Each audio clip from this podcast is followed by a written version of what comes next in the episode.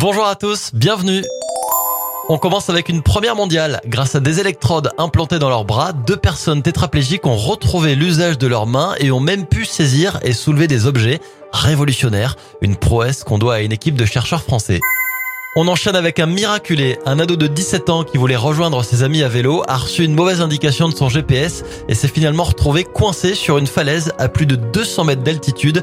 C'est seulement au petit matin que les secouristes sont parvenus à récupérer miraculeusement l'adolescent.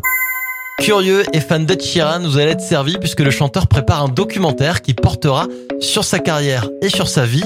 On aura un aperçu de sa famille, de sa femme, de ses enfants qui l'ont suivi tout au long de sa tournée mondiale. Aucune date pour l'instant concernant la sortie de ce documentaire d'Ed Sheeran.